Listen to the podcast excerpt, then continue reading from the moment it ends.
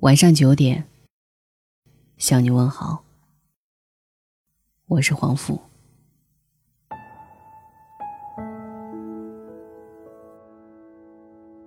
比贫穷更可怕的是戾气。充满戾气的人克制不住自己的脾气。前段时间有一则新闻，一位医生连夜手术，紧急抢救了一个孩子。但孩子因为伤势过重，抢救无效，宣告死亡。孩子的父亲气急败坏，认定是医生黑心，没有用尽全力去做手术，二话不说，挥拳头把医生打了一顿，引来警察。警察把父亲带到警局，一审问，真相出来了。原来孩子身上的伤是父亲打出来的。父亲翻看孩子作业本时，看到一篇文章，文章是一篇情感美文，文笔优雅。父亲看完大发脾气，认为孩子早恋，把孩子痛骂一顿。老子辛辛苦苦打工，把你辛辛苦苦接过来读书，你不用功学习，还敢谈恋爱？孩子解释说，这不是早恋，这是老师发的一篇范文。父亲更生气了，早恋不算。还敢撒谎顶嘴，骂完不算，抽下皮带就打，还把屋子门反锁。孩子满屋子乱跑，嚎啕大哭。父亲置若罔闻，一一历数自己辛辛苦苦的打工经历，一边打一边说，越说越生气，越生气越打，越打越来劲儿，打了整整两个小时。孩子哭声越来越小，皮带上都是血，屋子里也到处是血迹。再看看孩子身上，全是血淋淋的皮带印。父亲醒悟过来，吓怕了，急忙把孩子送到医院，但还是晚了。接着就把医生揍了一顿。后来老郑得知消息，赶过来告诉父亲，那篇文章是他们班一个女同学写的。因为写得好，发给班上同学，当做范文学习。父亲闻言站在角落，泪流满面，悔恨不及，不停的扇自己的耳光。我觉得他就算是把自己扇死，也不值得同情。可怜之人必有可恨之处，这只是一方面。另一方面。这种人身上的戾气实在是太重了。记者深入报道发现，这个男人简直暴虐成性。三年前，老婆就是不堪忍受他的暴力而出走，于是他就把发泄的对象转移到了孩子身上。他曾经在一个超市当过装卸员，因为被怀疑偷东西，一怒之下把主管领导打进了医院，于是被辞退。透过这个男人的经历，会发现，环绕在他身边的始终是两个词：暴力与厄运。因为暴力陷入厄运，又因为厄运而更加迷恋暴力。在我看来，这些都是戾气带来的恶果。其实，在中国社会，充满戾气的人不在少数。几年前轰动一时，厦门公交纵火案元凶陈水总，就因为摆摊两度被取缔，突觉生活充满绝望，于是背着几瓶汽油把公交车给烧了，造成四十七人死亡，三十四人受伤。还有河南驻马店连杀五人血案，无一不是这类人所为。如果深入挖掘，便会发现。暴力并不是这些人某个时刻的行为，暴力是他们生活中的常态。如同那位父亲一样，先打老婆，再打儿子。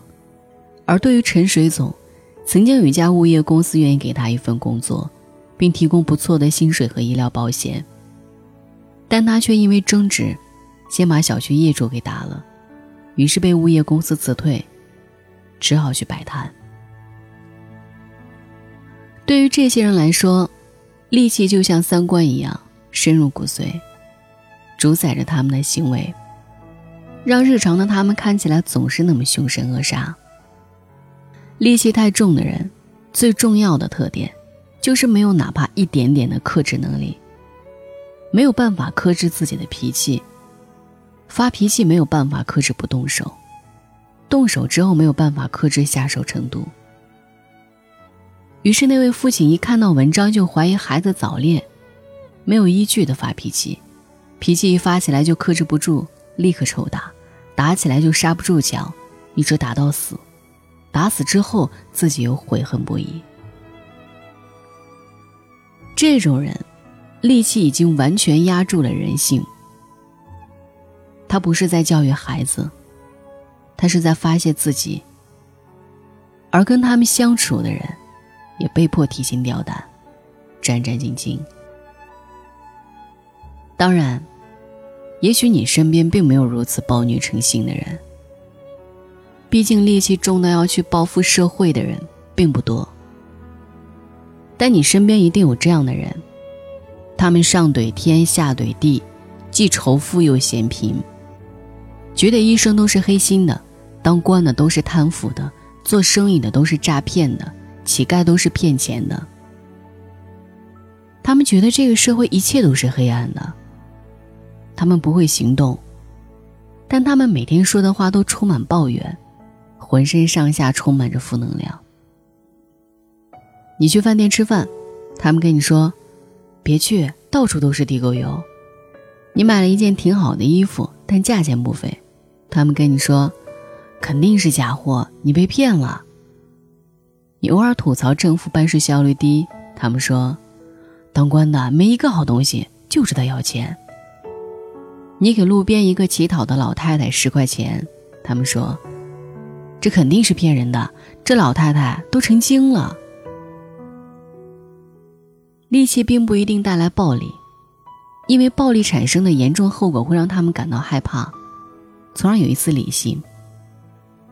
但这些人一定会抱怨，并且他们的抱怨不是一时吐槽，而是时时刻刻在抱怨。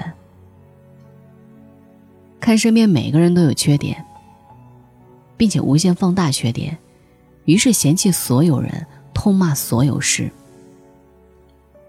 他们钟情于一些充斥着极端性语言的花边小道消息，尤其是那些仇富的、痛骂政府的言论，更受欢迎。而这些言论往往没什么科学依据，他们只是觉得这种判断能发泄自己心中的戾气，就认为这种言论是正确的。这就是戾气满身之人另外一个重要特征。他们总是愿意把自己置于充满戾气的环境，而大部分的信息制造者，为了获取噱头，也迎合他们的需求。所谓“得屌丝者得天下”。你打开新闻头条，出轨、家暴、贪腐、暴力等等事件满天飞。如何在这个充满戾气的环境保持内心的通达？也许你会说，我也并不想身处一个充满戾气的环境。但是这个社会就是这样。